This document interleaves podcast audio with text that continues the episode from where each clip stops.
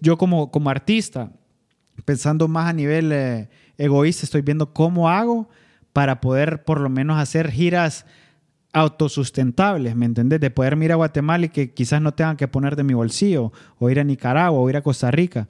Pero eso en general es lo que tendría que hacer quizás una, una empresa, ¿me entendés? Como que te haga eh, bandas indies, eh, foros de 200, 300 personas. Te tengo un bar en cada lugar y te tengo la, la ruta, eh, ¿me entendés? Y te sale esa plata. Y esto es lo que te va a generar la gira, ¿va? Este es Fundamentos, donde conversamos de tecnología, empresas, cultura y deporte. Este show es producido por medios modernos y también tenemos otro show que se llama Ley Abierta. Nos pueden buscar en cualquiera de las plataformas de podcast que escuchen. Y si les gusta cualquiera de los dos shows, pueden compartirlo o seguirnos para que reciban una notificación cada vez que lancemos algo nuevo. Hola, em, hoy tengo el, gusto de estar con, con Fernando García, a.k.a. Chía Casanova.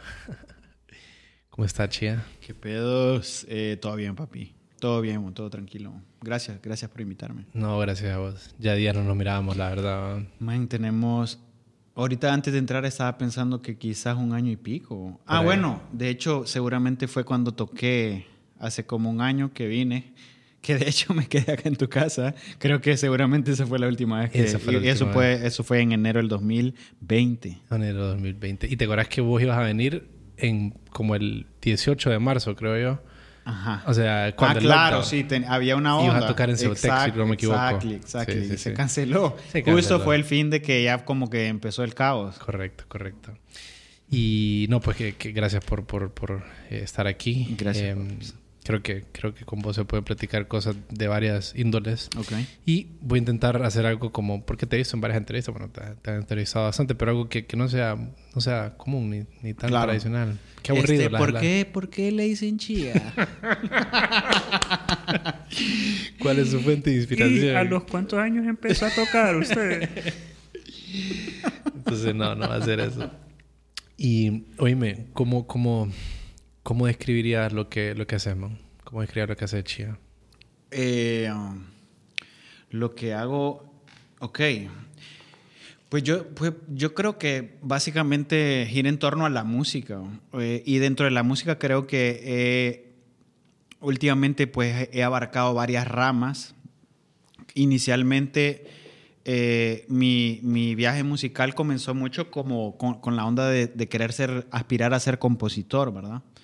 Y, y cuando yo empecé como a, a, querer, cuando empecé a abordar la música de una, de una forma quizá más seria, porque siempre me atrajo la música desde pequeño, pero creo que llegó un punto cuando yo dije como, ok, voy a tratar como de, de dar un paso más, ya que no sea solo una afición, ¿me entiendes? Sino como que tener un approach y un acercamiento ya más serio.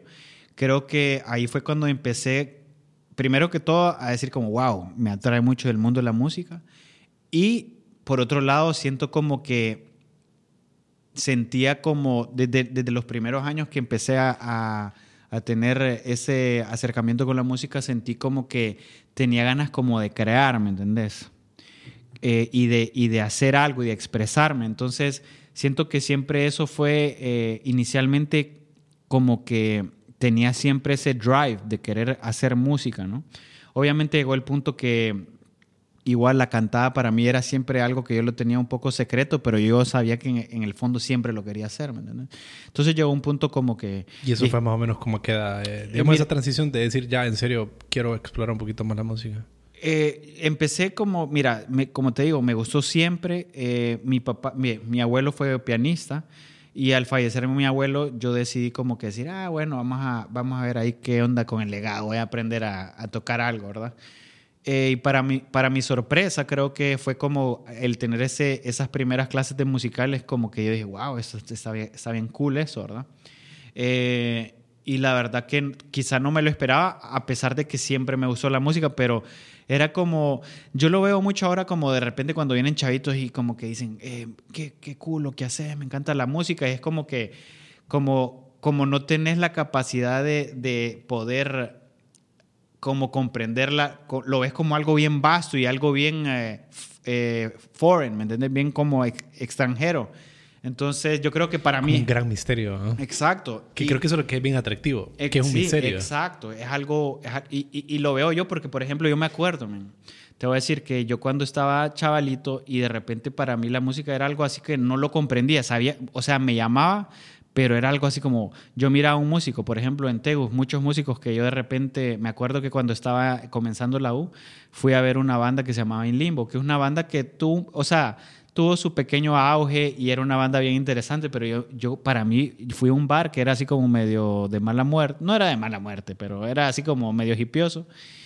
Y yo vi esta banda y dije como, wow, qué increíble, quiero ser músico. ¿Me entendés? Fue como, pero, o sea, el impacto, y, y- y te estoy hablando de un bar, habían que unas 30, 40 personas, pero no, no, no te imaginas el impacto que creó esto en mí, que me dio como que, como que cada vez me iba jalando más a este mundo, pues como que la- me estaba pulling ahí una fuerza de gravedad. Ok. Entonces, básicamente como que re- regresando a lo que hago, me metí a este mundo de la música creo porque tenía como un deseo de crear y creo que la música para mí desde pequeño siempre fue como me atrajo, ¿me entendés? Y, y obviamente eso despuntó en mi carrera como compositor, como Chia Casanova y posteriormente que es algo que hago mucho ahora, eh, hago mucho ahora, que es eh, producir para otros artistas, ¿me entendés? Que es diferente a crear para mí porque abarca otras áreas, pero siento que es un proceso bastante creativo también la producción. Entonces yo creo que creo que he hecho otras cosas dentro de la música, pero podría decir que estas dos áreas son las que en las que más me he concentrado en los últimos años. ¿Y te gusta, dirías? Me gusta, eh, me gusta ¿Te gusta más crear para vos o producirle a alguien? Ah, es raro. Yo- a mí me gusta mucho crear para mí, sin embargo, creo que está bueno no tener tanto tiempo solo para mí, como que tener como otras responsabilidades y otras cosas me hace que cuando yo me enfoque en mi música es como, ¿me entendés? Me soneo más y como que creo Como que que, esa- más eficiente, tal sí, vez. y creo que es más sano eh, el proceso creativo que no esté 100% todos los días pensando en solo hacer música para mí, como que me levantara todos los días. Digo, a pesar de que, a- a- aparte que sería muy difícil estar todos los días Claro. concentrado en algo solo mío, eh, eh, me sirve mucho como que luego me ha pasado, de, de hecho, en los últimos años, que muchos de los proyectos que he producido eh, me han dado como un aprendizaje, ¿me entendés? Que ese aprendizaje es como un círculo, pues que luego lo que aprendo ahí lo uso en mi proyecto y lo que aprendo en mi proyecto lo, lo utilizo en los proyectos de otra gente, ¿me entendés? Es como que uso todo lo que aprendo, lo trato de reutilizar en otras áreas mías, pues, ¿me entendés? Porque fíjate que, eh, como en la historia, ahora en los 80 tal vez, cuando empieza el boom de la música, cuando empieza el estudio de producción, después el eh, 60, 70, la música explota, la industria Ajá. musical.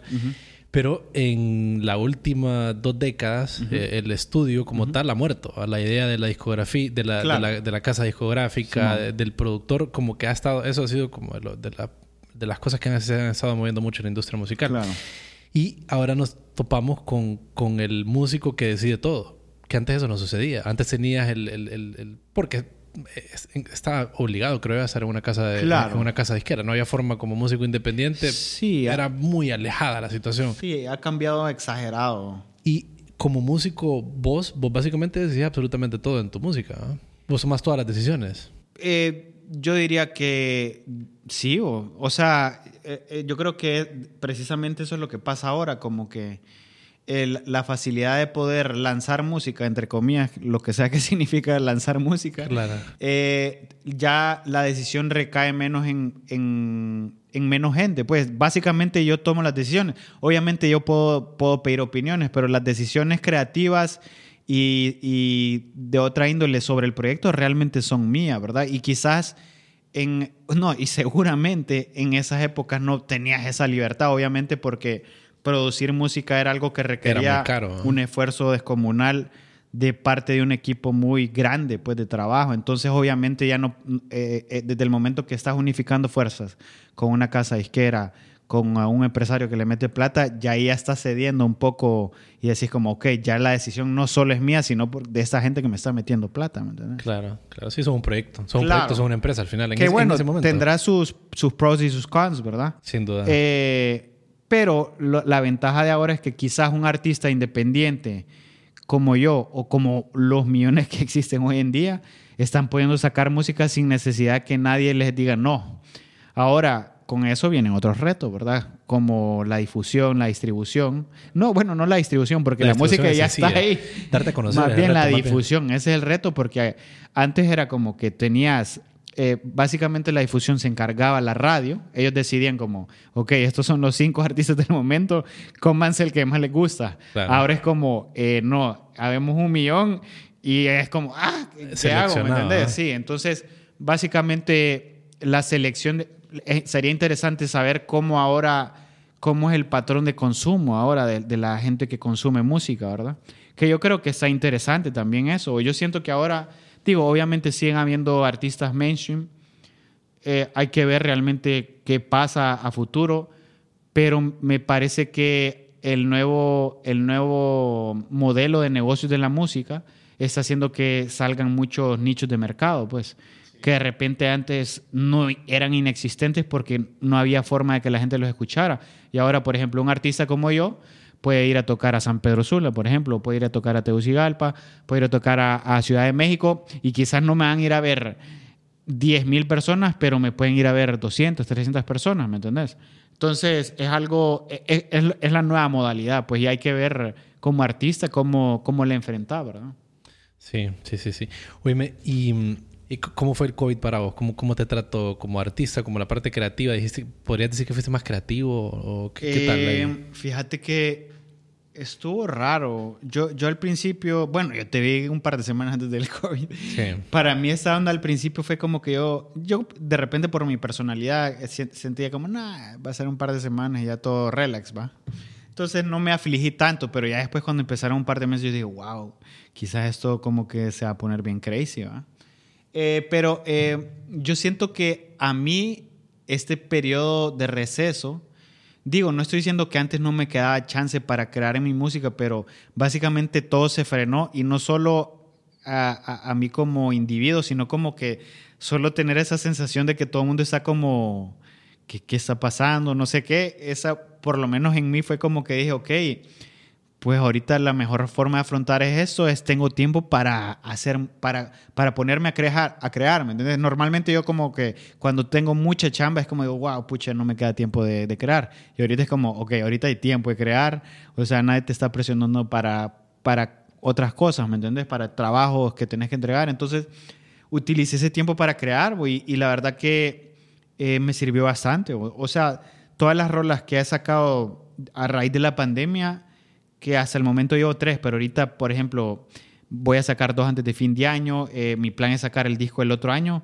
la, el 80% son cosas que incubé en la pandemia, ¿me entiendes? Entonces, para mí ha sido bastante productivo, la verdad. Bastante productivo. Sí, sí, sí, interesante. Sí, creo que, creo que la pandemia puede cumplir estar encerrado. O sea, vos estuviste bastante tiempo encerrado. Estuve muy encerrado. Bien aislado, solo. inicialmente. Con tu familia, ¿verdad? Tenía bastante contacto. De repente, inicialmente, después ya como de un par de meses, sí como que empecé a convivir un poco más con gente cercana. Sin eh, mascarilla, irresponsablemente. Sí, a ver, no, no, no he sido, no creo que soy el modelo ejemplar de ciudadano. De la bioseguridad. Eh, pero también eh, como te digo, también para mí, o sea, era necesario de algún punto, pues, convivir, ¿me entendés? Eh, en cuanto abrieron gimnasios, me metí al gimnasio para volver a ejercitar, porque literalmente llevaba seis meses que pues estaba como sentado todo el día haciendo nada.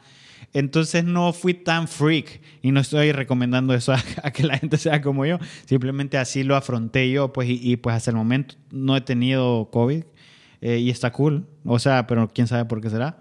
Pero no, la verdad que eh, yo aproveché mucho la pandemia y la verdad que incluso, fíjate que no solo a nivel musical, sino que literalmente el año pasado para mí fue tan productivo en muchas cuestiones porque, o sea, me estuve comiendo podcast, bueno, que te mencioné hace poco, me estuve comiendo podcast, eh, creo que fue el año que más leí en mi vida y me leí buenos libros, entonces siento como, y como que, siento como que me regeneré, pues, ¿me entendés? Como que agarré como otro vibe, ¿me entendés? Y para mí eso fue, para mí fue totalmente productivo. O sea, no, no lo desperdicié, pues. Al contrario, creo que fue de mis años más productivos, ¿me entendés? Sí, qué bueno. Y hablemos de la, de la, de la bestia, de la música. Eh, oye, varias cosas ahí. Vos, dirías que hay momentos en los que te cansas de la música, como decir, sí. como que la... ¿Y hasta qué punto te cansas? Sí, la vez pasada estaba pensando eso. No sé si lo estoy robando a alguien, pero no creo que sos un músico serio si no te retiras de la música por lo menos una vez a la semana. o sea, creo que es ese tipo de carrera como que hay mucho... Tienes que tener un alto nivel de frustración, ¿me entendés? No, de tolerancia a la frustración, porque eh, suele pasar mucho. Obviamente, eh, yo creo que dedicarte a carreras artísticas, pues obviamente tiene su fruto de, creo que las personas creativas, por naturaleza, tienen la necesidad de crear. Y si vos no estás en una, en una carrera que te da esa posibilidad, vas a, vas a vivir frustrado, ¿no? Entonces digamos que el puro simple hecho de crear, si sos una persona creativa, ya es una recompensa. Pero no solo de eso puedes vivir, pues obviamente es importante a nivel psicológico que la gente valore lo que hace, ¿va? Porque si estás sacando cosas y pues todo el mundo piensa que es chatarra, creo que no es muy estimulante, Claro. Eh, obviamente está la recompensa económica que creo que es vital. No estoy diciendo que, que es lo más fundamental, pero creo que es importante que, que, te remunere, porque si vos estás haciendo algo que le dedicas día y noche y sentís que no te está retribuyendo, obviamente te cansaba. Entonces, igual yo como muchos músicos me imagino, eh, llegas a un punto que, que te cansas y, por varios factores, puede ser como lo que te digo, por, porque es una carrera de repente que tenés meses súper buenos y meses más difíciles. Eh, otra, por otro lado, también de repente me puede pasar que a nivel creativo me siento estancado. O puede ser que de repente digo como, que a veces me pasa. A ver, yo siento que yo regresé a un, yo, yo estudié en México, viví siete años en México, regresé hace como cinco o seis años. Y la verdad que para mí ha estado interesante estar en Honduras porque siento como que dentro de ciertos límites la gente ha acogido bien mi propuesta y eso que es una propuesta que de repente pues es diferente, pues, pero no estoy tocando un reggaetón o algo así súper comercial. Pero a pesar de eso, creo que eh, ha resonado en varias gente y, y, para, obviamente para mí eso me estimula porque, ok, si la gente le gusta es porque algo estoy haciendo bien. Pero obviamente para mí siempre, o sea, yo, yo tengo mucha, mucha ambición de seguir creciendo, pues eh, a nivel profesional, musical, personal, y a veces llegas a un punto que decís, wow, eh, eh, va a pasar esto a algo más o acá se quedó el pedo, pues. Entonces, esas son las preguntas que te digo, que te las haces recurrentemente y, y pues a veces llegas como sí, hay que seguir volándole hasta que esta onda pues seguir, ¿me entendés? tener un, un, un, un, estado de mente sano para seguir, para seguir chambeándole. Obviamente, como te digo, necesitas muchos estímulos para que no te canse. Y pues cada, como te digo, cada ser, eh, cada individuo es diferente. Pero para mí es el momento, obviamente son, son cosas que me he preguntado. Eh, pero pues acá seguimos, bro. y fíjate que me gustaría, pues dijiste, eh, tolerar la, la frustración. Eso fue lo que mencionaste. Como si pudieras tal vez hacer un zoom en eso, como de qué trata un poquito más y la experiencia. Sí, te puedo decir, por ejemplo, a mí me pasa que yo veo, yo, yo, a mí me gusta mucho, soy curioso en varias facetas y me gusta mucho estar pendiente de, lo que hacen artistas de otros países, artistas nuevos. Eh, y lo que siento, bro, eh, que la gente realmente tener un proyecto artístico, como te digo, es complicado por el simple hecho de crear música, ¿va? Eh, empezando por el hecho de que normalmente si sos artista, pues no tenés recursos. Y si no, no es como que alguien te dice, ah, ¿querés hacer un disco? Tenés 10 mil dólares hacer lo que querás. No, más bien lo haces con las uñas, ¿va? Y si lográs, te hace un, un paro un buen alero. Pero normalmente es, un, es, muy complicado, ¿verdad? Y, y, peor si querés hacer algo de calidad, involucrar músicos, ingenieros, eh, ingenieros de mezcla y querés hacerlo todo profesional, pues es complicado. ¿ah? Eh, entonces, lo que pasa es esto, invertís tanto esfuerzo, tantos recursos, sacás una rola y luego decís como, sí, eh, lo hice, este es mi sueño y sacás la rola y todo el mundo como, nada. Mm, dale. No, y nadie escucha tu rola, nadie te la aplaude, nadie te está, no está generando ningún impacto en mucha gente. Entonces, obviamente decís como, ah, eh, ¿Qué pedo? O sea, hice toda esta vaina y ¿qué pedo? ¿Me entendés? Pero bueno, e, esa es una lección muy fuerte que entre más rápido la aprendes, y, y supongo que no solo en la música, sino en cualquier, en cualquier profesión, eh, yo te lo digo en la música porque lo experimento desde, la, desde, que empecé a sacar música hasta que saqué mi primer disco y ahorita que sigo sacando sencillos, obviamente uno siempre genera una expectativa sobre algún lanzamiento, ¿me entendés? O sobre algún toque o sobre lo que sea que estás ofreciendo al público y a veces no tenés la reacción que esperaba, ¿verdad? Entonces, obviamente, si, si estás, eh, si eso es muy recurrente, eh, no, toda, no toda la gente lo puede soportar, ¿verdad? ¿Qué sería la frustración, digamos? Claro, entonces decís pero, pero, creo que no puede haber tanta frustración. O sea, si, si de plano, como vos dijiste al principio, si te están bateando tu música... Eh, claro. Sin duda que tal vez te vas a destruir de alguna manera, tu energía creativa se va a ver disminuida. Claro, o sea, yo creo que, digamos, ah, pues, digo, como son tantos factores y variables, bro, pero seguramente hay gente como que simplemente tiene algún, algún eh, charm, carisma y saca la primera rola y, la pegó, ¿me entendés? Porque hay gente como que, que de repente tiene, está como más sintonizada a, a, lo que la gente quiere, ¿me entendés? Y a veces hasta un nivel inconsciente, pues. Simplemente ellos, ellos lo saben, ¿me entendés? Entonces hacen algo y la gente conecta rápido, ¿me entendés? Pero ¿qué pasa con el bro que de repente está haciendo otra vaina?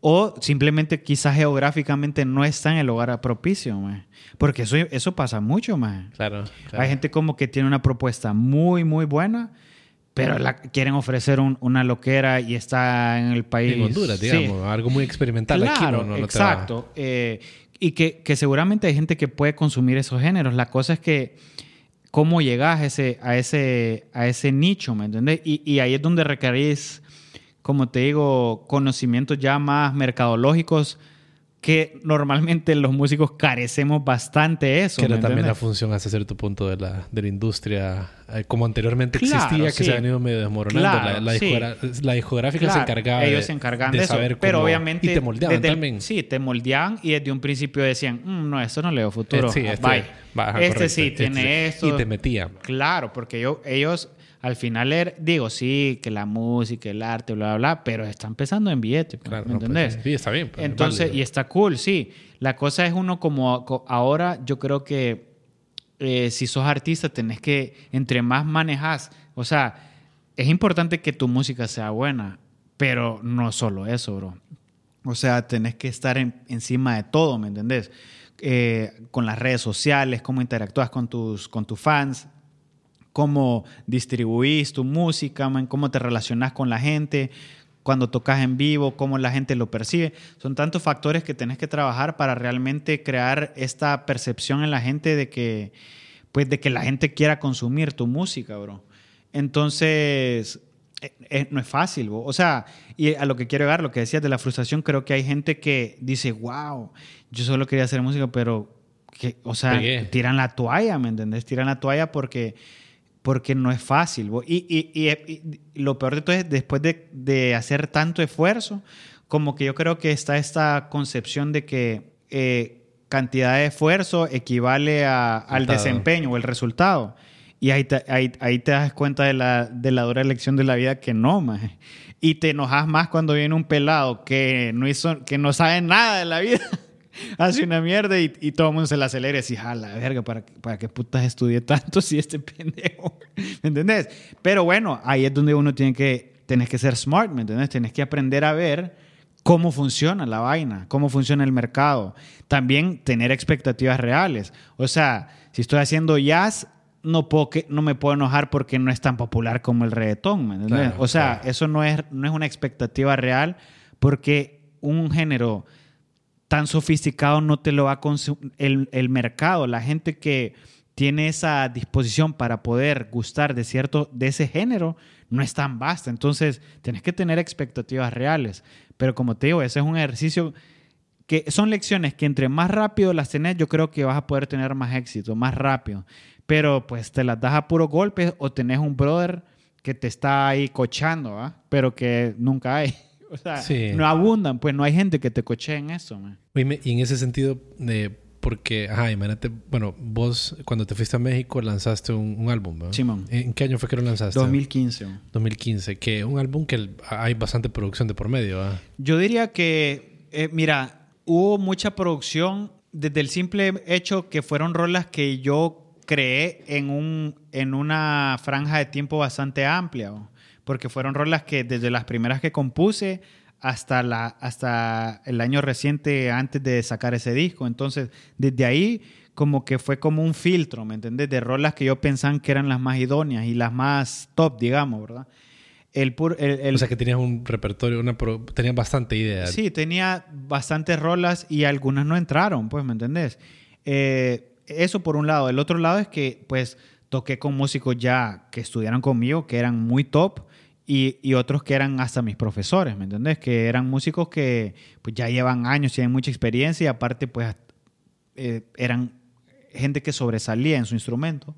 Entonces, desde ahí... ¿Por qué crees que lograste acceder a ellos? Por, ellos creían, o sea, miraban talento. fíjate que yo estuve en la escuela, yo creo que influyeron varios. Obviamente, creo que mi propuesta, y no solo hablando a nivel local hondureño, sino que por lo menos en el microcosmos de que viví en, en, mi vida en México, tenía cierta cierto appeal, ¿me entiendes? Porque era algo diferente, o sea, sí es pop, pero es como tiene cosas de jazz, tiene, eh, tiene tengo influencias de RB y soul, que son géneros que usualmente no se han explorado mucho en español. Bueno, entonces creo que de ahí ya empecé como a evocar ciertos sentimientos en alguna gente. Otra cosa es que yo cuando me fui a México, que creo que también influyó mucho, yo me fui a México a los 25 años.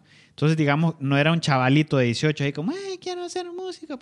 O sea, ya era como que estudié una carrera y dije, ok, si voy a hacer música, ya es como, ¿me entendés? Tengo que, tengo que navegar este barco. No, y aparte, digo, obviamente estaba bien inmaduro, menos que a los 18 seguramente, pero estaba inmaduro todavía.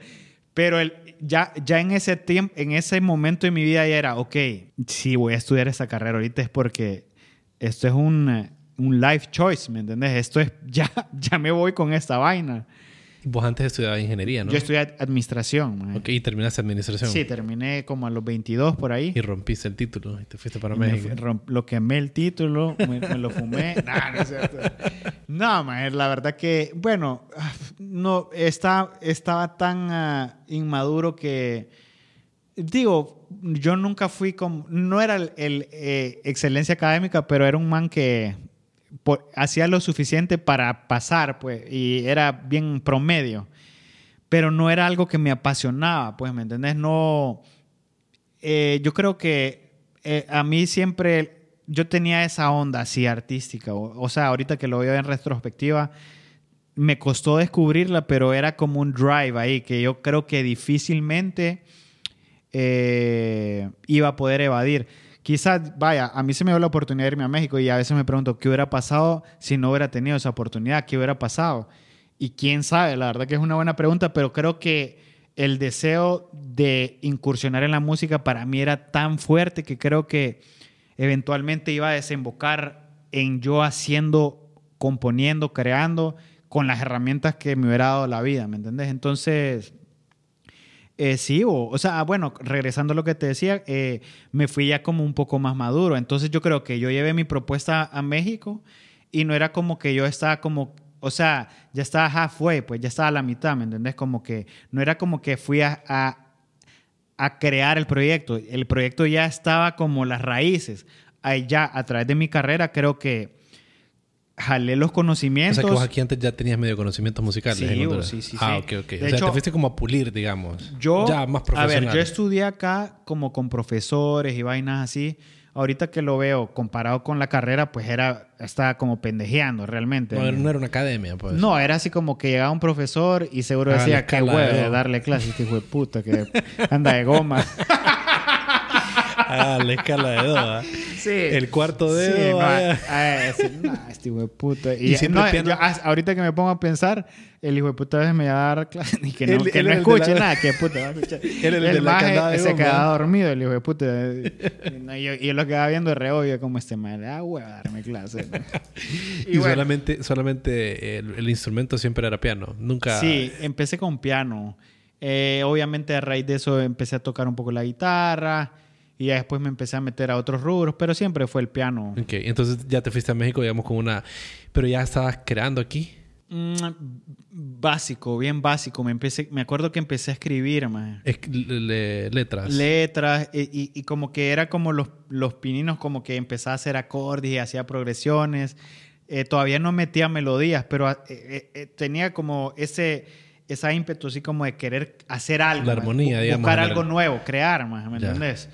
Eh, eso. Y ya después, bueno, terminé, me fui, estu- estuve un rato en Europa. Ahí fue como que inicialmente donde yo quise estudiar música. Pero no tenía muy bien formulado el plan. Y me fui a estudiar, a, eh, después de estar en París un rato, me fui a Barcelona, estudié en una academia, pero el modelo de estudios allá era bien light. Era como que iba dos veces a la semana a la escuela. Entonces yo dije, puta, O sea, era si me aventó cuatro años así, ma- no, y ni dinero tenía para piñar, entonces Estabas ahí, estaba ahí, nada. hule, ma, así como que, sí, no, no, no era, o sea, yo ocupaba algo muy intenso, ¿me entendés? O sea que vos sí tenías la decisión, ok, quiero... No, yo decía, si yo, o sea, yo cuando, yo cuando terminé mi carrera, yo dije, yo no quiero que la música sea algo superficial, así como, como que hay, que me, como me Como un entendés. hobby. No, yo, o sea, yo quiero meterme al pedo, o sea, dig, ¿me entendés? O sea, escarbar y, y, y meterme al pedo. Y esa escuela, Ok, entonces vos estuviste en París, te fuiste a París, intentaste estudiar eh, música en París. mira, eh, el, ¿O te el fuiste pla- más como el- a- el plan inicial era eso, había una escuela. Sin embargo, está chistoso que me fui a París, a París y no sabía francés, ¿va? Entonces, mi plan era aprender francés y luego es meterme a la academia, ¿va? Bueno, y, y lo peor es que mi papá me apoyó en esa vaina, ¿va? A saber- obviamente mi papá decía que qué pendejazo esta imagen, ¿va? Pero bueno, al final, más digo, para mí, eh, la gente a veces me pregunta por, ese, por, ese, por París. Hace poco hablaba con una tía y me preguntó, yo le dije, no, para mí esa ha sido la experiencia más mera pija que yo he tenido en la vida. man. O sea, fue una que onda... París es como la cuna del, del- de la- Por lo menos en una época era la Sí. cuna de si querías ser artista. Claro, eso, bueno, el simple hecho de sentir esa esencia, maje, cómo se respira, pero fue un pedo que me reprogramó, maje. o sea, o sea, para mí fue como, yo tenía un trip y yo fui allá y fue como, a la verga, maje. y me fui, pa- o sea, como que me fui, a- y mi, mi, mi vida iba así, fue como, pum, me cambió el pedo, maje, me cambió el pedo, y obviamente a raíz de eso también me fui un poco a la verga. O sea, sí, de, de plano a nivel eh, de vocación y profesión ya tenía claro lo que quería hacer, pero también entré como en un pedo, como una crisis existencial bien dura. maje. Eh, entonces Es como de- que... De Francia, de Sartre, ¿me entendés? Claro, Entonces, ahí sí, te- ahí me fui. Se te pegó toda la esencia. Ah. Simón, Simón. Eh, entonces me fui, entonces como que mi, eh, el curso, eh, mis estudios musicales convivieron con todo este pedo de mi crisis, de que estaba valiendo madres, y creo que eso se ve en mi primer disco, más que tengo canciones un poco, eh, un poco oscuras, grises, como medio existencialonas, eh, pero bueno, creo que me refleja o eso me refleja. Y al final la música, pues como te digo, siempre es como expresaba, son ép- época, ¿va?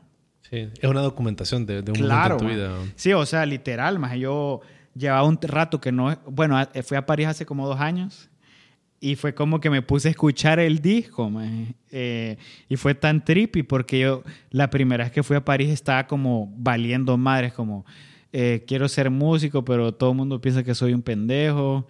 Eh, y yo como, sí, pero... Pero sí el- puedo, ah, sí hay que puedo, empujar. arriba el arte. no sé, maje. o sea, está... Y, y obviamente era en esa época que yo no, o sea, como que lo quería, pero también me molestaba que la gente no estaba en el mismo barco, ¿me entendés? Entonces, como que vivía en un pedo así como de pucha. De luchar contra la sí, corriente. ma, digamos. era, no, para mí fue eh, una lucha bien difícil de llevar porque no me costaba poder ir en contra de la corriente. O sea, creo que mi personalidad tiene eso. O sea, sí tengo un poco de eso, pero al mismo tiempo quería agradar a la gente y como que la gente estuviera bien con lo que hacía. Entonces, para mí fue bien difícil esa época. ¿o? Pero bueno, al final, maje, después de París fui a Barcelona. Después me regresé a Honduras, trabajé un rato, trabajé un, un trabajo bien mierda. Y yo dije, wow, si yo no hago música, yo me voy a pagar un tiro, maje. Y bueno, acá estamos, todavía no me he pegado el tiro. Te fuiste a México. Me fui a Ajá, México. Pero volviendo al punto, porque la- lo que, lo, en lo que me interesaba saber era, vos hablaste al principio cuando de la parte de los retos de un artista y si te cansas era el tema de la frustración y tolerar la frustración, ¿verdad? Entonces, creo como cuando haces tu primer tu primera obra creativa, que en tu caso me parece que fue fue, fue un proyecto bien grande, huevo. ¿ok? Un álbum entero, Claro, ¿me sí, entendés? Producido con, con músicos de alto nivel. Claro. Si, si alguien busca los videos en YouTube. Ah, sí. bueno, de hecho, yo te conocí a vos en- a través de esos videos y dije, puta, esta- eh, él, él es hondureño. ¿me Ah, huevo. Parecía algo como bien, Ah, huevo. en ese momento como que interesante porque Ah, se huevo. miraba una muy buena producción. Claro, sí, Y la música sonaba súper bien. Sí. Y, y supongo que un poco inusual también Un para algo inusual. acá. Ajá, claro. eso, sin duda. Claro. Pero, ¿cómo fue la recepción de ese? ¿No te tocó navegar frustración? ¿Hubo una recepción que vos esperaste? Sí. ¿Cómo fue lo que... ¿Qué, qué esperabas vos, digamos, con hacer A ese ver, álbum? eh, eh, yo creo que obviamente, como te digo, esta onda se trata también de tener expectativas reales. O Pero sea, en ese momento tal vez no podías afinar tan Sí, bien las o sea, uno dice, voy a lanzar un álbum y se va a hacer viral y, y Y la, me y voy a ser famoso. Grammy. Obviamente eso es muy real. O sea, si eso ha pasado, ha sido bien pocas veces y seguramente con géneros más populares, o sea, más comerciales. Eh, pero ahorita que, o sea, ya viéndolo desde un punto de vista un poco más objetivo, creo que el, el- a pesar de ser un, un álbum indie, creo que me fue, me fue bien. O sea, yo tenía mucha gente, yo estuve tocando por, por lo menos 2014 al 2016, estuve tocando en venues bien bonitos en México que no, no eran fáciles de conseguir. bo. ¿Me entendés? Entonces creo que eso por un lado. Por otro lado, también siento que artistas como populares, mainstream, como Kalimba, como Leonel García Sin Bandera, que fueron gente que yo conocí casualmente, no fue como que fue un conecte ahí, ¿me entendés? Fueron gente que elogiaron mi proyecto, ¿me entendés? Entonces yo dije, ok, estos manes que son gente que ha tenido éxito en la música, en la industria mexicana, me están, dando, me están dando algún tipo de va- validación a mi proyecto, es porque algo tiene, ¿me entendés? Entonces yo dije, ok, o sea, hay algo ahí, ¿me entendés? Entonces, obviamente, estos pequeños pasos, digo que no, no fue como que me Es gané que un Grammy. la validación, o sea, necesitas... Claro. Yo creo que sí se arranca... Necesitas validación, sin. Claro. Si no o te quedas sin gasolina. Exacto, es lo que te digo. Tenés que tener el. Si yo sigo ahorita es porque he tenido el suficiente estímulo para decir. "Ah, dale, seguí, ta- tal, vez, tal vez si seguías hay más, ¿me entiendes? Yo creo que es como una carrera que, como decís, si se te acaba, eh, si no tenés tanto estímulo, decís, verga, le metí 10 años a esto y no ha pasado nada, quizás decís, a la verga, no, no puedo seguir. Sin embargo, eh, todo entra en esto, eh, lo que te digo, eh, recibir suficiente estímulo, ya sea de gente que admiras que te digan, lo estás haciendo bien, que la gente lo valore y cómo lo valore, que vaya a tus conciertos, que te contraten para proyectos, eso es otro tipo de estímulo, ¿me entendés? Eh, obviamente, tener, rodearte de gente, más que, que compartís las mismas frustraciones, creo que, que eso es bien Un importante. club de frustradas. Claro, sí, me, da risa porque yo en, en Tegus a cada rato me reúno con, con varios amigos y siempre es como, no, ahí, viene, eh, ahí vienen los depresivos. Pero porque obviamente arrojamos toda la sopa, pues. Y te estoy hablando que somos de la Mara que, que yo creo que somos los que más volamos verga. O sea, puta, que estoy diciendo muchas malas palabras. No, pues es que ya, ya- ya créeme que ya decir, ya no, puedo. Qué corriente se mae. O sea, mira, automáticamente Google Podcast pone la E de explícito. Pero vos Este, dale, ya, sí, ya no, la, no, la ya, edición ya, ya- me arruinaste, dice la serie. la edición ya es imposible, ¿me entendés? Casi que de cortarlo todo. Entonces se va a ir así, ¿me Simón, entendés? Simón. Este, bueno, no, pero te digo, nos reunimos y, y- y estar en una atmósfera de gente que compartís, porque yo de repente vengo a alguien y le cuento como, y me pasó, más que yo tengo amigos con que yo crecí que no están viviendo mi misma situación, porque son carreras muy diferentes. Yo, yo les puedo contar algo que me frustra a mí, es como, más pues... No, no, no hay, deja no de hacer música, más. ¿Cómo Como, así? Ah, verdad? dale, dale, dale, gracias. Me, ¿Me entiendes? Como no, no entienden. o sea, y y yo, ahora, obviamente, yo lo entiendo porque son personalidades diferentes, más son lentes y perspectivas de ver el mundo totalmente distintas. Entonces, vos tenés que juntarte con un crew de gente que está en tu mismo pedo porque solo con ellos vas a poder sobrellevar el, el- toda, toda la onda, ¿me entendés? Y al final, para contestar eso, son como tener estímulo, desde, desde el pedo psicológico, desde tener algo que te genere ingresos, desde tener un, pequeño crew donde te puedes, eh, te puedes apoyar cuando estás sintiendo cosas negativas o frustración, etcétera, ¿me entiendes? Todas esas cosas es como que por lo menos hasta ahorita, obviamente han habido distintos bajas y altas, pero ha sido el estímulo suficiente como para decir, ok, sigamos, sigamos dándole. Y fíjate que, bueno, o sea, a mí me gusta la música y yo digo que soy, le, he encontrado la, forma como la música y yo convivimos y para mí se ha convertido en algo como de meramente exploración personal. Y claro. pueda que me interese en algún punto, ah, lo he hecho, he sacado cosas, no he sacado, pero para mí es el feeling como de explorar ese mundo. Porque para mí todavía es un misterio. Claro, claro. Creo que para vos ya no es tanto misterio, dirías. Eh, yo creo que es como, es como esas cosas que es como un túnel sin, sin final, pero hay como niveles, ¿verdad? Es como que, digamos que hay, tal vez en los peldaños que vas comenzando es como que estás absorbiendo más el, el pedo técnico. Entonces estás como en esa área. Luego quizás absorbes la onda técnica, pero estás indagando otro, otros, otros mundos. Pero el, el, el hoyo es deep, pues, ¿me entendés? Porque puedes ir hasta el fondo. O sea, la música es sumamente vasta. No, yo... Y te puedes ir en tantos caminos. Claro, eh, hay tantos caminos, como decir. Yo, yo de repente he conocido amigos que, que yo digo, wow, se fue en un túnel, pero a ver, y que me hablan de unas vainas que yo digo, wow, ahí ya, ya está en otras ligas, ¿me entendés? Pero al final vos decís qué tan profundo te querés meter y en qué rama, ¿me claro, Claro, claro, claro, claro. Ajá, entonces en ese sentido, porque, eh, como te digo, para mí la música, pues ese, ese, ese, sentimiento de exploración. A mí, yo creo que hay bastante creatividad en mí ah, y me permite canalizar ciertas cosas claro. que, fíjate que las como que las empiezo a, mover hacia otras circunstancias o otras como, como eh, modelos mentales que me permiten pensar, ah, ok, como el sentido de ritmo, que la... Eh, no sé, como la, la, los breaks y esas ideas que la puedes aplicar a cualquier cosa en la vida. O sea, todo tiene como una, un paroxismo, algo que va. Entonces, esas nociones me gustan a mí, ¿verdad? Y por eso exploro la música.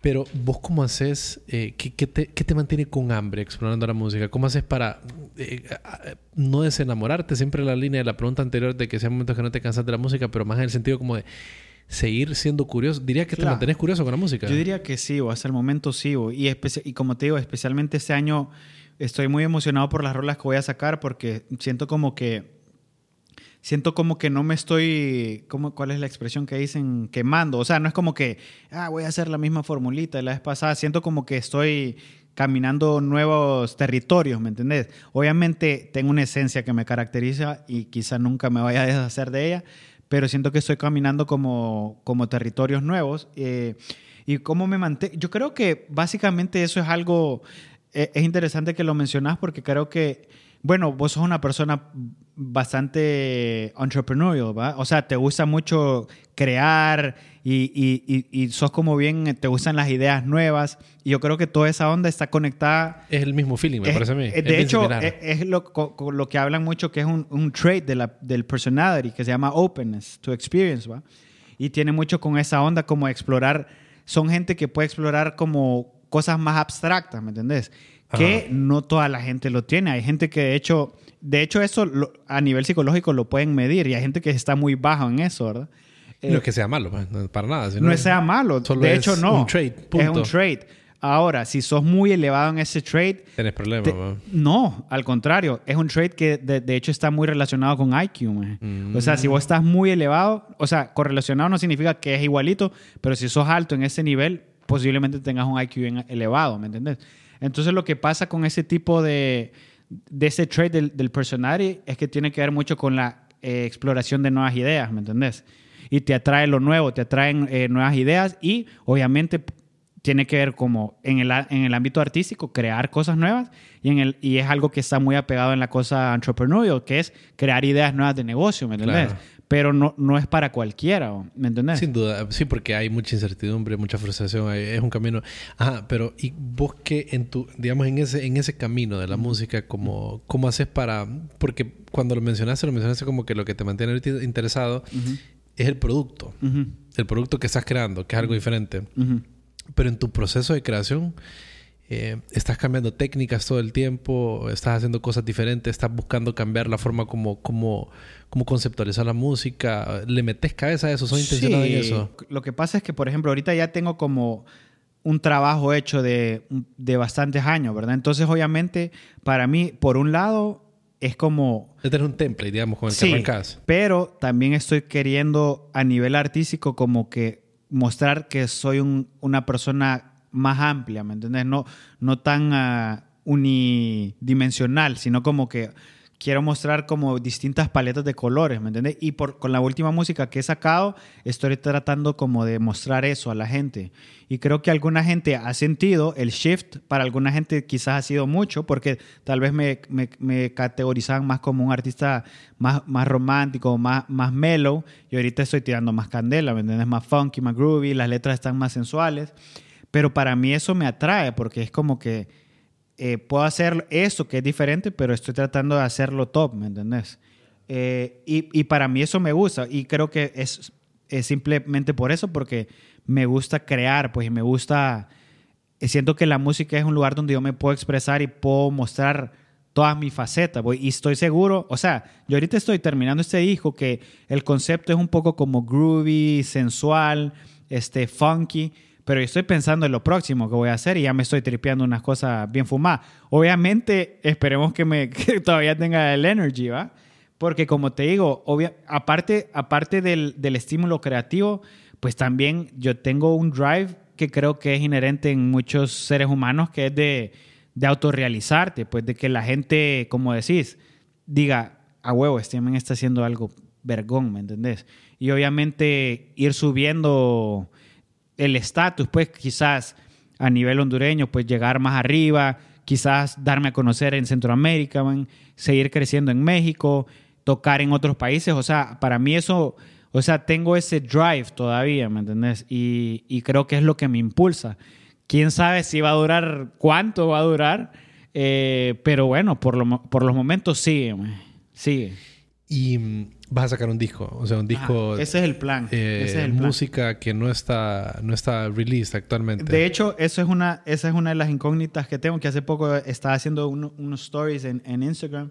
Porque, por ejemplo, lo que pasa es eso, que hablamos, ya sabes que ha cambiado mucho el modelo de negocio. En realidad, el, el concepto de disco ese está es totalmente deshecho. Está deshecho. Uno, por el simplemente el simple hecho de que la gente ya no consume, consume discos ¿Cómo, cómo y aparte consume? Claro. para un artista independiente es una pendejada porque primero que todo cuánto te cuánto te cuánto te gastas en hacer un eh, no solo en dinero sino en esfuerzo man. o sea yo, a mí me cuesta terminar una rola más no digamos 10 rolas para que vengan y lo escuchen una semana y después lo tiren a la basura claro mejor lo vas soltando uno por uno sí es como mucho más estratégico mucho más eficiente eh, logras engage más con tu audience. Y estás activo durante más tiempo. ¿no? Exacto. Siempre lanzando algo Sin nuevo. embargo, eh, también... Es creo, bonito el concepto ajá, del álbum. al, para los artistas todavía es atractivo. Man. Entonces estoy tratando de encontrar ese blend donde se pueda hacer el, el, la proporción correcta. Por ejemplo, si tengo 10 y que la vez pasada pregunté en mi Instagram, tengo 10 rolas que voy a sacar un álbum, ¿cuál sería la cantidad idónea de singles, ¿va? Alguna gente me dijo tres, otra me dijo cinco, seguramente alguna gente le pela y... ¿Me entendés? Entonces... Al primero, que opción, sí, opción cualquiera. Que, que jode este más con sus preguntas de mierda. Nada, entonces, a ver, a mí me atrae sacar un disco, pero yo sé que, yo sé que la gente se come las cosas muy rápido. Man. Entonces digo, voy a tratar de sacar la máxima cantidad de singles que pueda, pero quiero que cuando saque el disco sea suficientemente atractivo para que la gente se lo pueda comer y decir, ah, ok, sacó cinco singles vergones, pero hay unas pijas de rolas todavía en el, en el disco, ¿me entendés? Claro, claro, claro, y que no sea como, no, eh, tiene 10 rolas el disco y sacó solo- 9 singles. Claro, Entonces como más, eh, ¿qué jodés con tu álbum si ya las escuchamos todas, ¿me entendés? Sí, sí, sí, sí, sí, sí. O sea, pero sí va a ser música que no existe. O sea, música Claro, totalmente sí. actual. Ahorita he sacado ¿Cuándo, tres- ¿Cuándo esperabas lanzarlo? Mira, ahorita he sacado tres rolas. De lo que va a ser, digamos, el Ajá, álbum. que empezó Chocolate, Supernova. Supernova, Ah, buenísimo. huevo, sí. Yo, esa rola, la- y también pregunté hace poco cuál fue la que más le gustó y Supernova la, la, la batió. Eh, y saqué una hace poco que se llama Solo para ti. Ahorita voy a sacar una, quizá, bueno, que de hecho es una rola que una vez me pediste unos stems. Ah, Esa es la próxima que voy a sacar, que se llama Manipúlame. Creo que va a ser finales de ese mes o el ¿Qué próximo. nombre los que les pones, primo? Sí. Chocolate, manipúlame. Sí. Fíjate que bien- es irónico. Están bien claros con tu propuesta actual, Sí, va, funky claro, sensual. Claro, sí. Estoy buscando. Aparte también siento que no en todas mis rolas hay unas que tal vez no son tan ah, fuera de lo normal, pero siento que tengo rolas con nombres bien... eh, o sea, por ejemplo, tengo una rola que se llama El Resentido. maje. O sea, no sé si dudo mucho que haya alguien que tenga una rola que se llama El Resentido. Tengo una rola que se llama Baja Autoestima. maje. O sea, está como... Pero son que, un momento, ¿verdad? diferentes Sí, etapas. y yo creo que también es parte, yo, yo siento como que algo de mí es siempre querer como, aspiro a ser, a stand out en el crowd, ¿me entiendes? O sea, quiero ser como el, el conejo raro, pues, ¿me entiendes? Entonces creo que parte de, de cómo me expreso como artista es como querer hacer algo diferente, no solo a nivel eh, lírico y musical, sino, pues, básicamente expresarme, así me expreso como artista, pues, queriendo como, como impregnar ese, ese sello como de algo auténtico y diferente, ¿me entiendes? Entonces siempre creo que hay rolas que tienen como, como que tienen estas manifestaciones de como que raro, manipúlame o, o cosas así, ¿me entiendes? Como que me quiero... Use me. Ah. Withers. De hecho, está, está muy chistoso porque yo creo que esta rola, por lo menos de algo, de algo salió por ahí, por ahí, porque de hecho, esta rola de Bill Withers se trata como de... Claro, eh, use me. usame y no hay pedo, vos dale, Ajá. ¿me entendés? O sea, yo encantado que me uses. Sí. Y yo creo que el mensaje de la rola va por ahí, ¿me entendés? Interesante. Sí. Y mm, fíjate que en eso que vos decías, la autenticidad, y que creo yo que es el reto como de todo artista, ¿va? de, de el mercado versus lo que yo quiero crear. Eh, ¿Vos cómo le das forma a eso? ¿Cómo, cómo eh, pensás bastante en la gente y lo que quiere la gente? ¿O, o te vas mucho por lo que vos querés crear? ¿O, o estás como moviendo ese, ese slider, Sí. digamos, de un lado a otro? ¿Cómo, sí, yo cómo le creo que es como una, como una, un- una brújula, ¿verdad? como un niro. Yo creo que en mi caso, obvio, no, no te voy a decir que no me importa lo que piensa la gente, porque creo que nadie es indiferente a lo que piensa No, la gente. sí, y el que eh. te dice que sí es paja. Es y solo mentira. se quiere hacerle interesante, ¿me entiendes? Eh, pero creo que para mí es muy importante que yo sienta que, al, que me representa, ¿me entiendes? Y entonces, para mí, está primero ese deseo, que me represente. Si me representa y pienso que a la gente le va a gustar, lo saco. Y, y, y si siento que me representa, pero si no cumple ambas, quizá no la saque, ¿me entendés? Pero no puedo sacar como, ah, yo sé que a la gente le va a gustar, entonces eh, pienso que es una mierda, pero lo voy a sacar.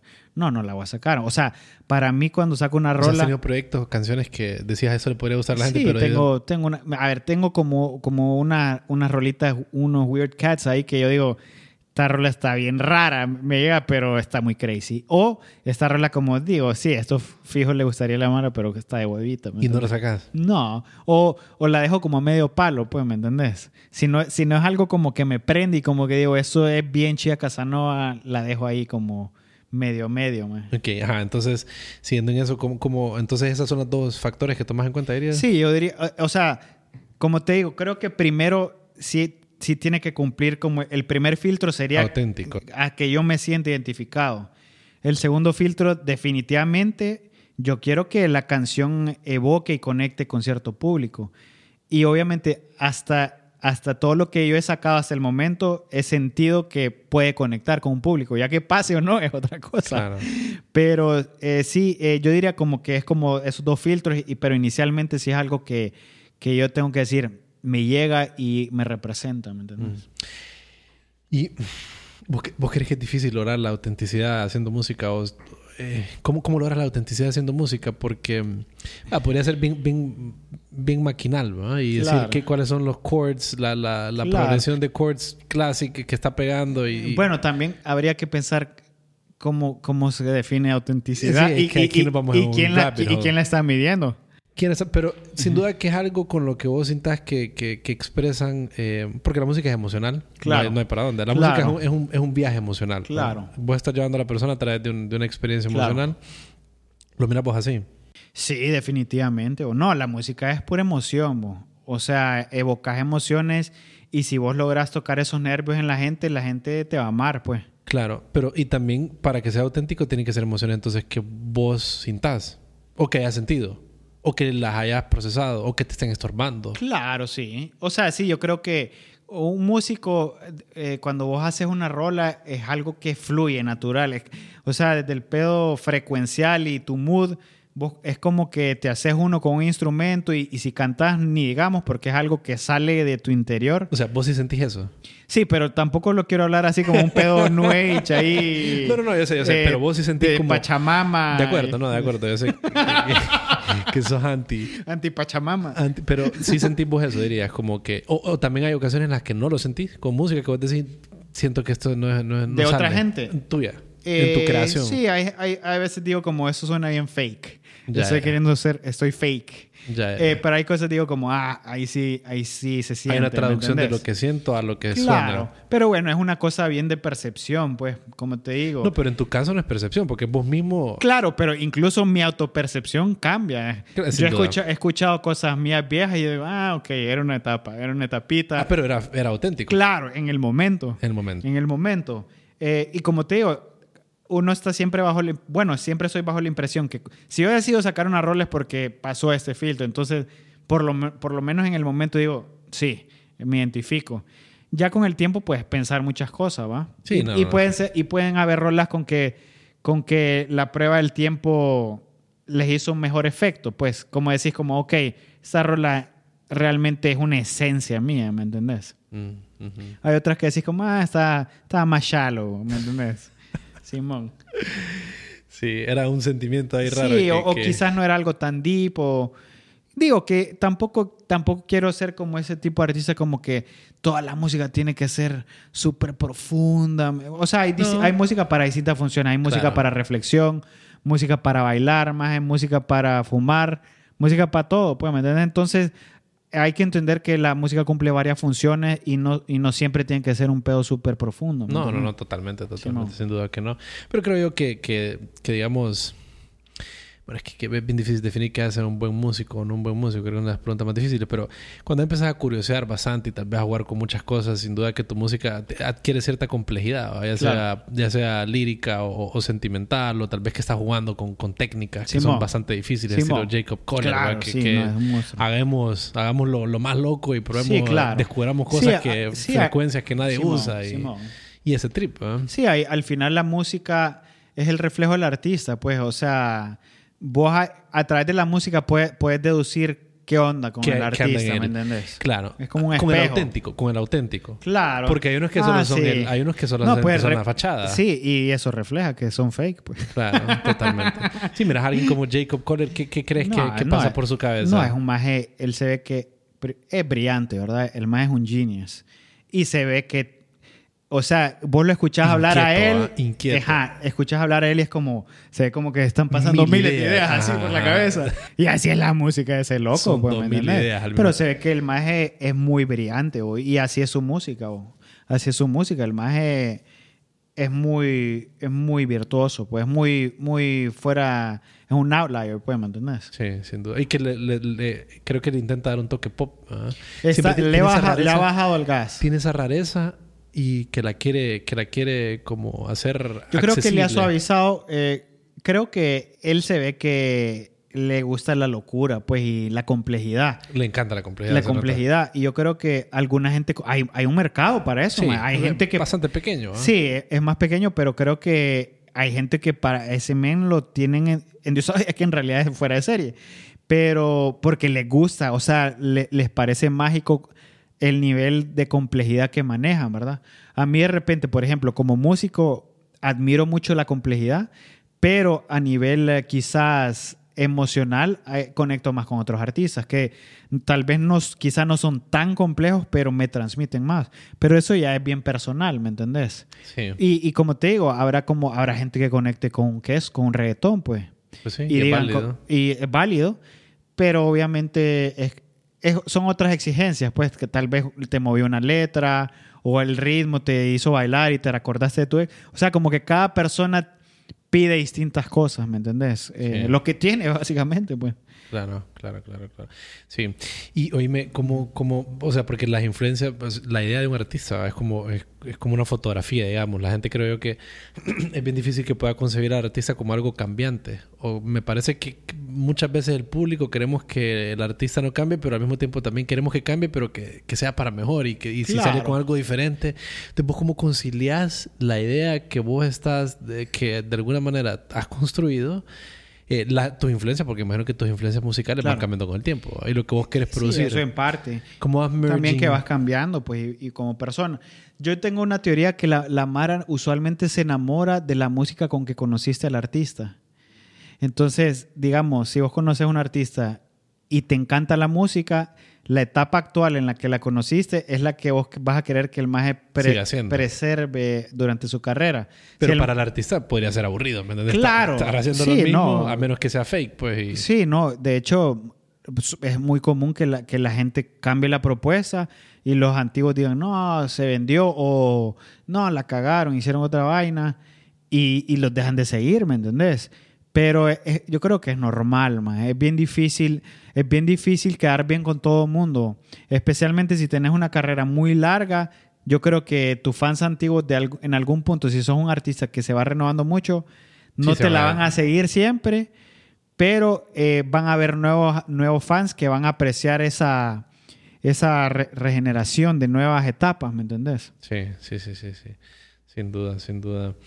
Y, mm, oíme, en tu, en tu carrera, ¿qué, qué cosas, qué momentos ha- has, eh, producciones que, que has disfrutado bastante? ¿O qué, qué dirías en tu, como hitos que, que te han marcado, ya sea con artistas que has colaborado, con experiencias, no sé qué, cosas que has producido? Que he disfrutado. Pues mira, la verdad que para mí grabar el primer disco fue una experiencia bien bonita, ¿o? Eh, sobre todo porque fue, no fue, fue como bien complicado ah, inicialmente porque todo era así como no tenía, no tenía dinero para grabar el disco. Entonces era como que así como un amiguito de la escuela era como, hey, grabame una guitarra ahí en tu, en tu estudio casero. Y así me la pasé eh, con, la, con las primeras rolas. ¿no?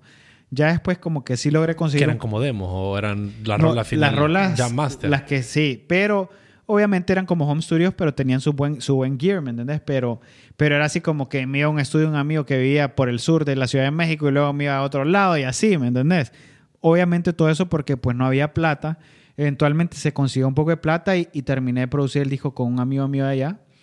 eh, que se llama Rodrigo Arens, y, pero todo ese proceso fue bonito, pues, ¿me entendés? Porque era la primera vez como que yo lograba hacer algo, realizar algo que yo tenía, que siento como que fui incubando desde que estaba cipote, pues, ¿me entiendes? Para mí siempre la música era como, fue una fuerza que me atraía y creo que fue, pasó por diferentes etapas, pero creo que ese fue como que la culminación de toda esa onda que fui construyendo desde que estaba chiquito, ¿me entendés? Era un proyecto, o sea, Claro, que claro, lo sí. tenías que ver terminarse. Sí, Tenías claro. que verlo- verlo claro, o realizar. sea, para mí era como, yo dije como, llegó un punto en mi vida que fue cuando me fui a estudiar, como dije, ok, voy a, yo voy a ser músico, ese es como, este es, así va a ser la vida, voy a ser Fernando García el músico, ¿me entendés? Y, que y se transformó en Chia Casanova. Claro, sí, y ya fue como, ok, entonces esto es, esto es mi razón de ser, pues esta es mi carta de presentación para el mundo. Yo nací en, en esta época del- de la vida humana y quise ser músico y esto fue lo que yo hice, ¿me entendés? Entonces era como la realización de eso, más de, mi- de lo que yo traigo, pues, ¿me entendés? Simón. ¿Y otras colaboraciones que has disfrutado? ¿Se te ocurre? Este, Has colaborado con bastantes Eh, artistas. mira, ¿Te la- gusta colaborar con artistas? Sí, fíjate que... he hecho, lately he hecho más.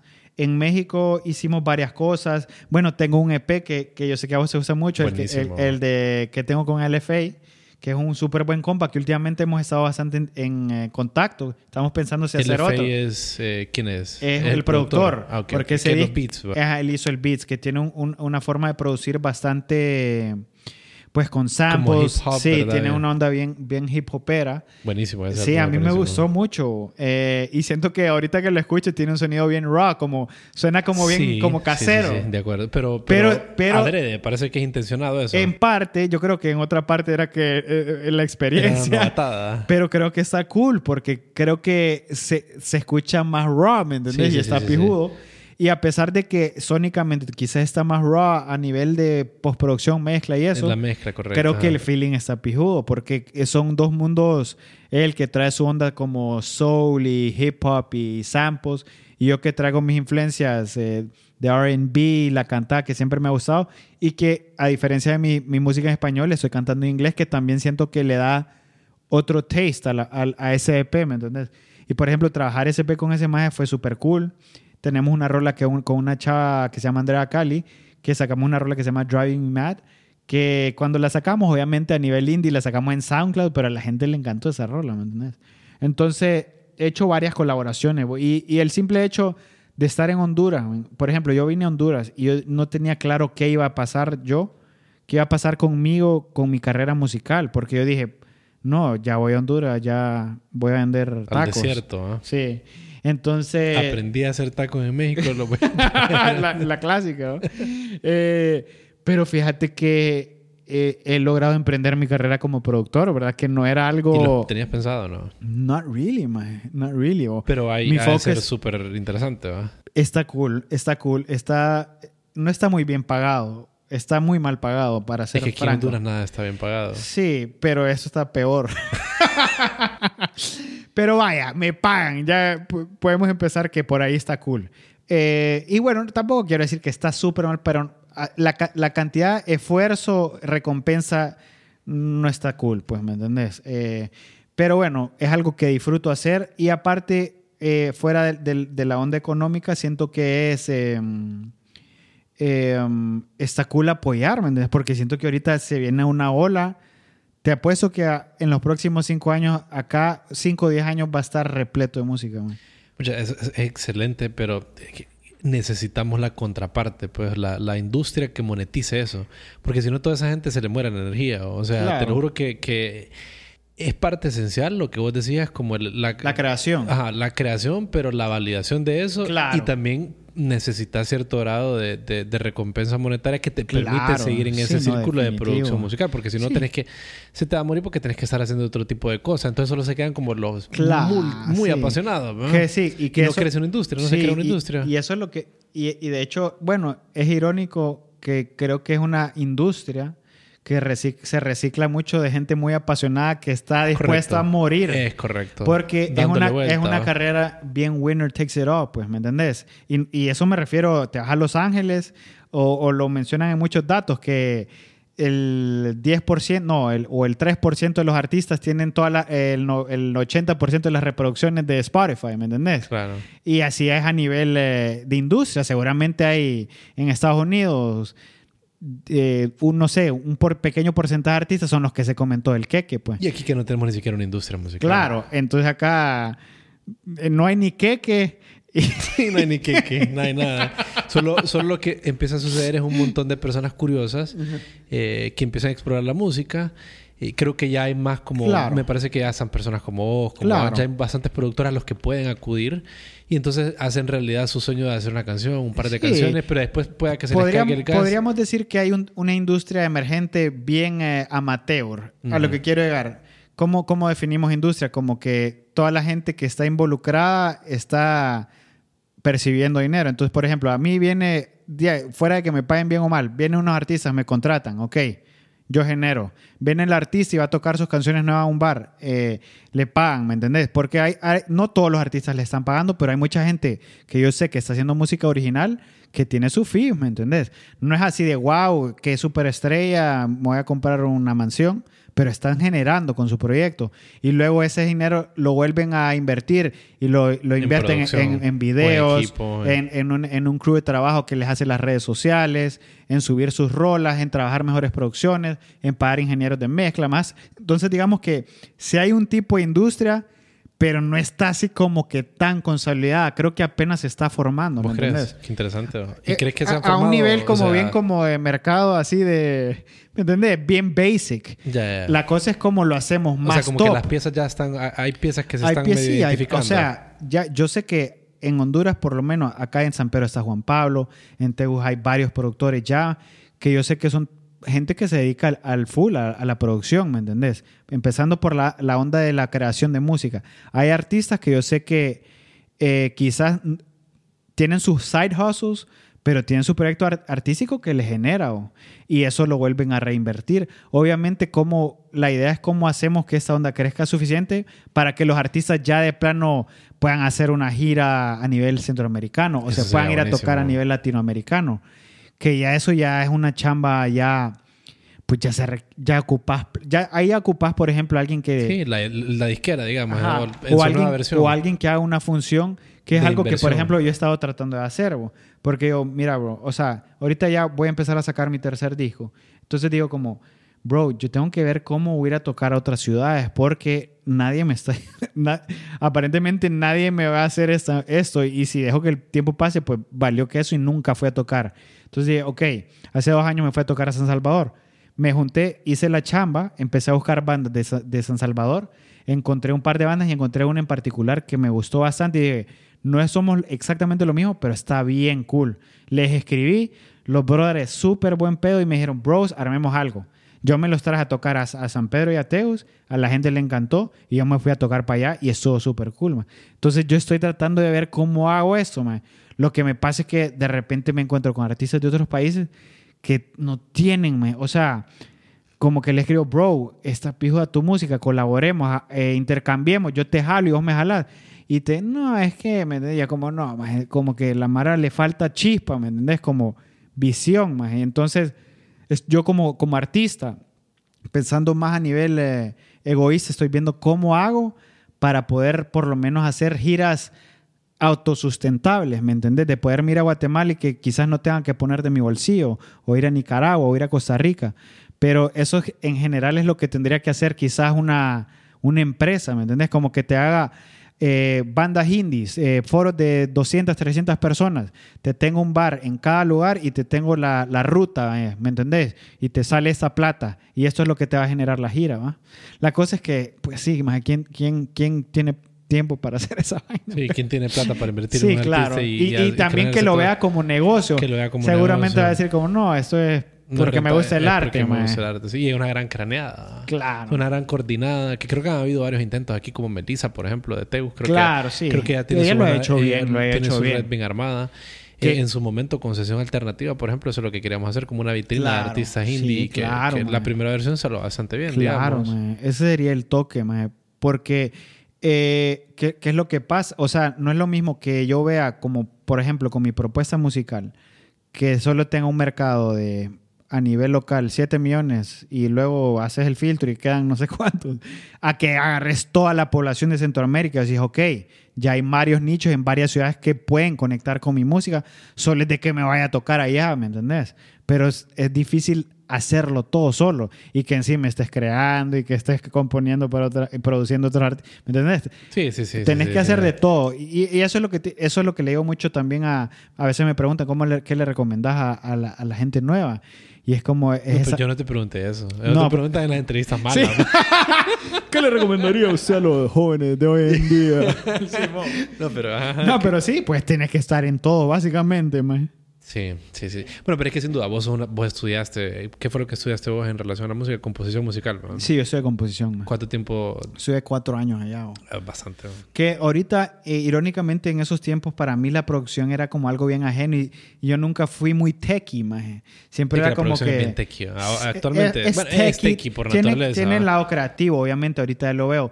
Pero era bien anti-tech, así como que me hablas de algo como muy técnico y era como, ay, no, yo, quiero, tocar el piano. yo quiero tocar el piano y, y hacer cantar. Y irónicamente, ahorita hago cosas bien. Eh, o sea, yo nunca me iba a imaginar que hubiera estado microfoneando un amplia guitarra o estar eh, grabando voces más o estar editando o afinando. Para mí, eso vos me hubieras mencionado eso hace unos 10 años y hubiera sido en serio. iba a ser eso. Es que no, hay, hay, hay. Desde, o sea, cuando se inventa el estudio, digamos, que es algo que no cuando se inventa, pero cuando ya se, se, arma a partir de un montón de inventos, que más o menos sucede como en los 50, que es que se, se es abre otra puerta de creatividad. O sea, el estudio como tal y sus herramientas, la grabación, las técnicas de grabación, los micrófonos, los efectos, eh, eh, el todo. Exacto. Es otro field que parece que es más técnico, pero dentro de lo técnico hay mucho espacio para ser creativo, bastante, ¿me entiendes? Bastante. Eh, y lo veo en cosas como la mezcla, que a mí me encanta. Yo empecé a mezclar, obviamente Y digo, me valió que eso empezar a mezclar y sacar cosas porque... mezclar es, una, eh, es bien técnico, es bien científico. Eh, es como, hay cosas bien, hay, hay, un, hay un realm subjetivo que de la estética que puedes decir, ah, eso es de gusto. Como hay cosas bien objetivas como que decir, no, se pasó. la frecuencia. Sí, como se pasó, está, está, muy, está muy grave, está muy agudo la, las voces están, tienen muchas S, cosas así. Hay cosas más objetivas. Pero dentro de ese, de ese realm, cuando ya cumplís con la onda técnica, eh, hay mucho espacio para creatividad. Y la mezcla es algo que a mí me encanta lately. Eh, y siento que he mejorado. Yo empecé mezclando y escucho cosas que mezclé hace cinco años y me da pena. Y, y, y, y pobrecitos los artistas que me dejaron mezclar. Pero ahorita digo, ok, ya, ya, ya, ya siento que como que en un juego ya subí al próximo nivel, ¿me entendés? O sea, creo que pasé a nivel muy de más que no sabe a de amateur quizá lo que sigue, pero eh, como te digo, es un túnel que va subiendo. Yo creo que un poco abajito de intermediario, quizás. ¿Y en cuál crees vos que hay más, solo por curiosidad, eh, en cuál crees vos que hay más objetividad? ¿En, en, en, en la masterización o en la mezcla? Objetividad te referí. Como estabas haciendo la comparación de eh, que tenés en la mezcla los elementos subjetivos y hay cosas que son bien objetivas, como cuando haces muy lodoso ah, la, yo creo frecuencia. Que quizá, creo que eh, me atreveré a decir que en la mezcla es un poco más subjetivo porque hay más variables. Sí, a la mezcla tenés más lo, que un campo de juego más amplio. Lo que pasa con una mezcla es que, por ejemplo, yo tengo, digamos, yo grabo con mi banda y te voy a mandar 30 tracks.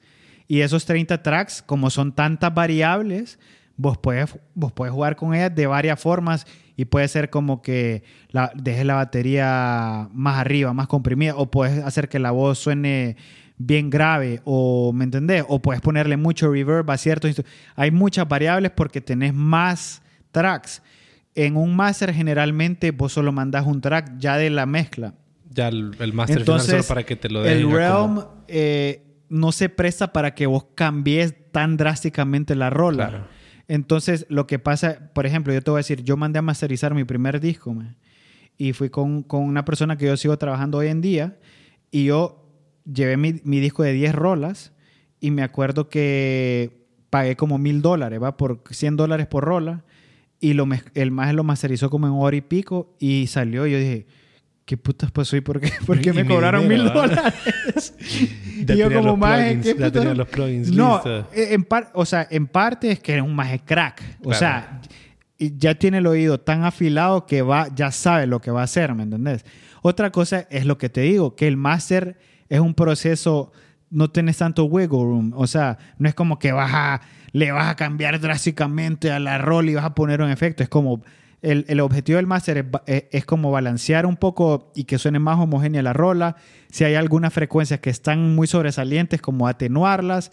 Y básicamente, o me entendés, no es tanto como, como un mix, como, ah, no, a la voz le voy a poner un efecto, a la guitarra, ah, ¿me entendés? Son menos variables en un máster. Entonces creo que, creo que en, eh, es más eh, objetivo, tal vez. Sí, puede ser un poco más, sí, objetivo diría, o, ¿me entendés? Obviamente también hay un, hay un pequeño margen para poder ser creativo también en el máster, ¿verdad? Es que si no esta onda dejaría de ser arte. ¿o? Sí, ya claro. le llamaríamos otra cosa. Pues, sí, pero, pero también a lo que quiero llegar es que, por ejemplo, e, es muy posible que a la mayoría de la gente le ponga dos másteres por diferentes personas y digan, ah, no, sé, no sé cuál es la diferencia. Y es muy posible que te entregue dos mezclas de dos ingenieros diferentes y sea más tangible las diferencias, ¿me entendés? Sí, sí, sí. Oye, y mm, para cerrar, ¿vos cómo, cómo concilias tus ambiciones como músico, lo que hablábamos al principio, con la realidad de Honduras, con lo que querés lograr, con lo que está pasando? Eh, ¿Hasta dónde miras tu ambición? ¿Cómo miras que se está yendo en el camino? ¿Qué, qué miras ahí? ¿Cómo miras que si decís en algún punto, aquí voy a poner este alto si no sucede X? ¿Cómo ah, estás ahí en esa dinámica? Eh, sí, claro que sí. Es algo, algo que pasa muy a menudo. Mira, me gusta, eh, o sea, siento que ya la música ya es algo parte de mí, o ya, ya es tan parte de mi historia que difícilmente creo que llega un punto que diga que me vas a desligar de la música, ser como, no, eh, gracias a todos por, por este viaje, ahora, ahora voy a... voy a hacer otra cosa. No. Eh, voy a hacer puede ser que tal vez, que quizás que empieza a diversificar a otras áreas, pero no creo que la música desaparezca de mi vida, ¿me entiendes? Creo que ya invertí demasiado, no solo en recursos, sino en emociones para yo desligarme al 100% de la música. O sea, no sería ni, ni sano para mí, pues, ¿me entendés? Eh, después de tanto tiempo y tanto, tanto esfuerzo. Eh, mi plan es seguir, eh, obviamente, pues la vida va pasando y uno también va, queriendo otras cosas en la vida, querés hacer, tener otros planes, y, y yo siento que la música para mí a nivel personal, pues ha servido mucho me ha, servido a navegar muchas cosas de la vida. Eh, sin embargo, también estoy queriendo expandir en otras cosas. Y, si el, y si la música, antes, por ejemplo, quizá para mí era inconcebible eh, desapegarme de la música. Ahorita estoy en un punto que yo diga que si me saliera una oportunidad de expandir y, y crecer en otra área donde, donde yo esté apasionado y que no sea tan directamente relacionado a la música, yo lo podría hacer, porque siento que a pesar de que adoro la música y me gusta mucho lo que hago, también siento que puedo usar mi, mi brain power para, para otras cosas, pues, ¿me entendés? Que de repente la recompensa podría ser un poco más, bueno, según yo, ¿ah? podría ser quizá más, más en el acto, pues porque como te digo, la música es bien tough y, yo sé, y he tenido mis, mis, recompensas a través de la música, pero hay cosas que son bien complicadas con la música, ¿me entendés? O sea, desde la onda económica, desde decir como, ¿qué onda? A los 60 años, ¿qué pedo? Voy a, voy a seguir tocando ahí. ¿Cómo está toda la gente? Son digo, ¿quién no quisiera que a los 60... Tienes que visualizar tu carrera. Claro. Tienes que ver qué quieres, en qué momento. No, a tu carrera y, y, eso bien, va bien atado a cómo te ves vos tu vida, ¿me entendés? o sea, eh, eh, yo adoro la música y Dios quiera que a los 60 más bien eh, quizá mi música haya crecido ya a un nivel que para mí va a ser un placer tocar a los 60 y ver a aquel cantidad de gente. Para mí eso estaría increíble. Pero pues a ese punto llega un punto que no sabes qué va a pasar en la vida. hay cosas que son muy... que no, vos no puedes predecir. Entonces estoy en ese punto que eh, como que ya me gusta lo que hago, me gusta mucho la música, sé que voy a seguir, sé, que siempre va a ser algo parte de mi vida, pero estoy abierto, estoy abierto a explorar muchas áreas. Hay muchas áreas que me llaman la atención, eh, algunas eh, próximas a, la onda creativa, otras áreas que tal vez no son tan cercanas, que son cosas que he descubrido últimamente. ¿Cómo que? Si nos pudieras compartir también. Eh, me gusta mucho, bueno, me, me, metió, me encanta esta onda de platicar, para mí me encanta platicar, me gustan muchos tópicos. El podcast, me, dijiste que querías arrancar un podcast. eso es algo que me ha llamado, la cosa es que siento que los temas que me, llaman la atención están un poco, no sé si fumados, pero bueno, si mi música es un niche, eh, eso seguramente, no sé, pues habría que ver. Pero me gusta mucho el diálogo, me gusta hablar con gente interesante, más me gusta hablar con gente que sabe cosas interesantes. Para mí eso me encanta. Y... Pero ¿cómo lo miras canalizado en un proyecto? En algo? Ah, eso, eso ahí habría que fumar. Habría que Pero no, o sea, me encanta, o sea, he descubierto más en los últimos años que me encanta, me gusta mucho leer más, me gusta hablar de cosas existenciales, me encanta eh, psychology, biología, evolución, todos esos temas me, me fascinan. Y es algo que me he dado cuenta hace poco, que yo digo, sin pedos, si yo me hubiera bumped en, en, estos temas más chaval, quizás hubiera agarrado un curso así eh, a través de mi vida porque es algo que me fascina. O sea, yo me puedo echar, me he echado libros y podcasts así de tres horas más y estoy así como, o sea, no es algo como que ya, ya, qué huevita. O sea, entonces son temas que me gustan, me gusta mucho hablar como del comportamiento humano, más me gusta hablar mucho de, de de culture, de, de toda esa vaina, güey. Entonces, digo, obviamente está bien difícil cómo hacer ese nexo de lo que soy a esa vaina. A una profesión, a una carrera. Eh, sin embargo, estoy tratando de, de, incorporar en la medida posible eh, esos, todo lo que yo incorporo a nivel como de, de, de lectura y de conocimiento. Estoy viendo cómo lo puedo hilvanar con mi música, que está, está tough, pero pero estoy viendo. Bueno, pues. pero creo que sin duda son insumos claro, creativos. Sí, claro. Cada, cosa que lees te aporta algún insumo creativo ahí. Claro. Pero no, me encanta eso, más me encanta, me encanta el, el entretenimiento, más me... Como un, un, publishing company sería interesante. Sí, podría ser. Eh, me gustaría también, eh, de repente hemos estado hablando con un amigo de, de lanzar... A ver, yo, yo, ya tengo cierta curva de aprendizaje, más. ya sé dónde la cagué y ya sé cuáles son los, los hurdles, ¿me entendés? Que, que, que te vas a atravesar. Como, ok, veo agarrar cipotes o y extorsionar, nada, y, explotarlos. no, no es cierto.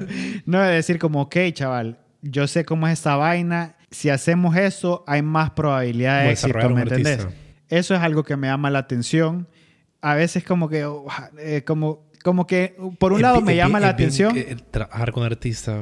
Sí, ese es otra O sea, y si la persona como que no tiene un, salario y de sí, claro él va a buscar un salario. Claro, son Creo que em- hemos tenido esta plática varias veces claro, intentar hacer eso. Y, Son em- los emprendimientos artísticos son como, sí, son llamativos, pero siempre son como cosas que sí, ajá, y, el dinero, y, ¿dónde va a generar dinero? Claro, claro, claro. Eh, pero incluso ahora yo siento que ya, ya, puedo, ya incubar un poco por dónde es la vaina, ¿me entendés? Porque al final la cosa es aliarte con empresas, con marcas, con dinero y vos, y vos ya sabes lo que buscan las marcas, ¿me entendés? Entonces, al final se trata de hacer productos atractivos para que marcas metan plata. Y al final, las marcas quieren cosas populares. Vos.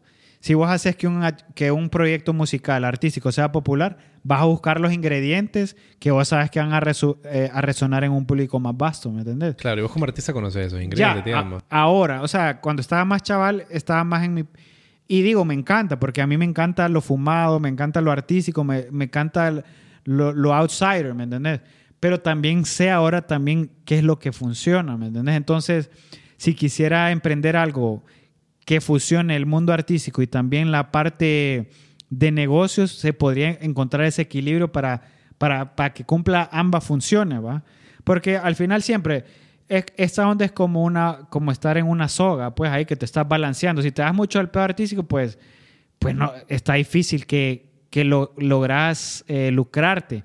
Y si te vas al lado muy y te vendes, pues eh, es muy, es muy probable que no estás haciendo algo muy artístico y propositivo, ¿me entendés?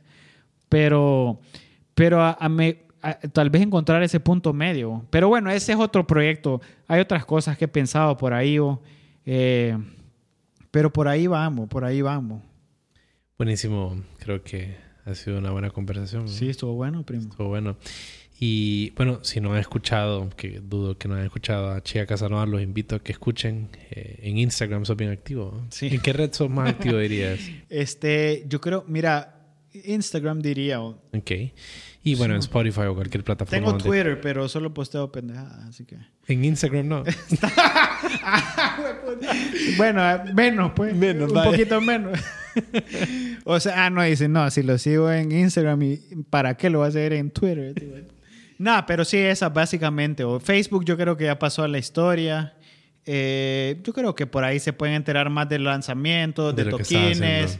Eh, y ahí estoy más activo. Sí, sí, sí. Y, ah, si no lo han escuchado en vivo, pues súper recomendado la experiencia y, y, la banda con la que tocar, la verdad que, que, fenomenal. No sé con quién, con cuál, pero la banda con la que te, siempre ha sido súper músico. Pues creo, creo, que tu selección de músicos es, es fenomenal, ¿me entendés? Y, y es que en Honduras hay buena, hay buen grupo de músicos, hay gente talentosísima. no, digo, hay gente ya como ya hay músicos profesionales o que están tocando a un nivel bien top. Sí. Eh, y también artistas que ya están haciendo cosas bien top también. Sí, sí, sí. Entonces, bueno, escúchenlo, miren en concierto cuando si lo tienen cerca o muévanse a alguna ciudad porque es eh, muy buena música y mm, si les gusta el podcast, síganlo, compártanlo, cuéntenle a sus amigos porque así se difunde la cultura. Gracias, Fernando García, Chia Se le agradece por la invitación y a ver cuándo cuando la armamos otra vez. Cuando vos querrás. que pues. estés bien. Dale pues, papá.